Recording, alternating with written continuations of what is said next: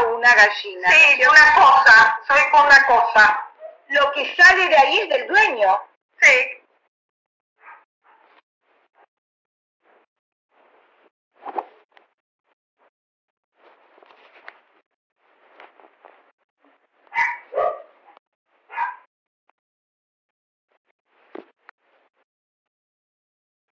no es suyo. Claro.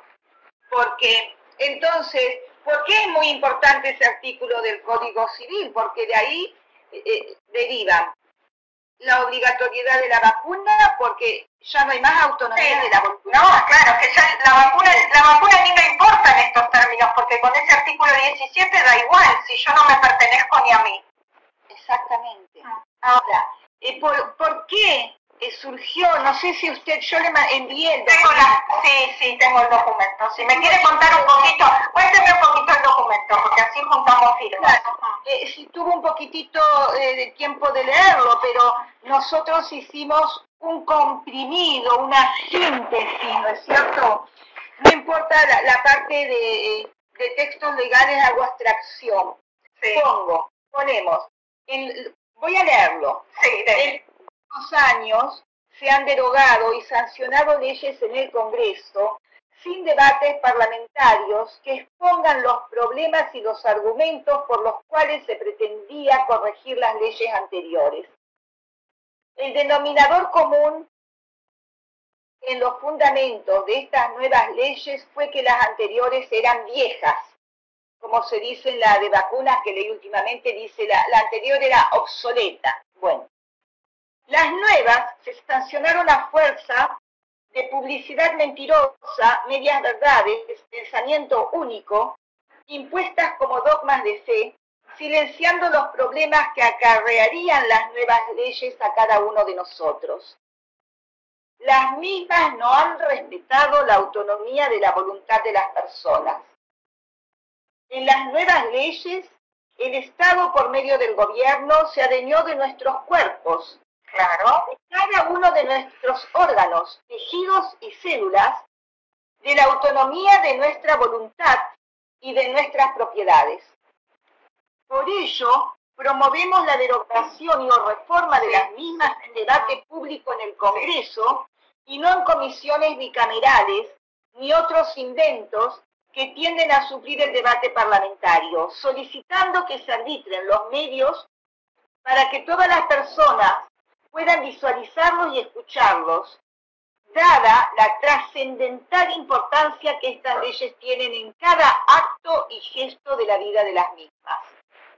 Las personas en nuestra nación gozan de capacidad plena en el ejercicio de sus derechos individuales y del reconocimiento de su personalidad jurídica.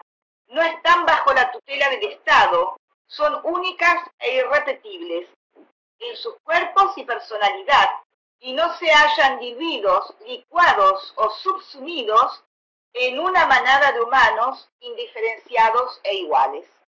Sí. Digamos que ese sería la apretada... El espíritu. Sí, el espíritu de lo que se quiere proponer. Claro. ¿Y qué hacemos con eso? Dígame, ¿qué hacemos con eso? Bueno, con esto sobre todo eh, dado que estoy charlando con los colegas y demás, ahora que se han empezado a mover algunos, eh, em, le ha pasado como a mí, en mi experiencia personal, eh, rechazan todo indímine, es decir, sin leer siquiera.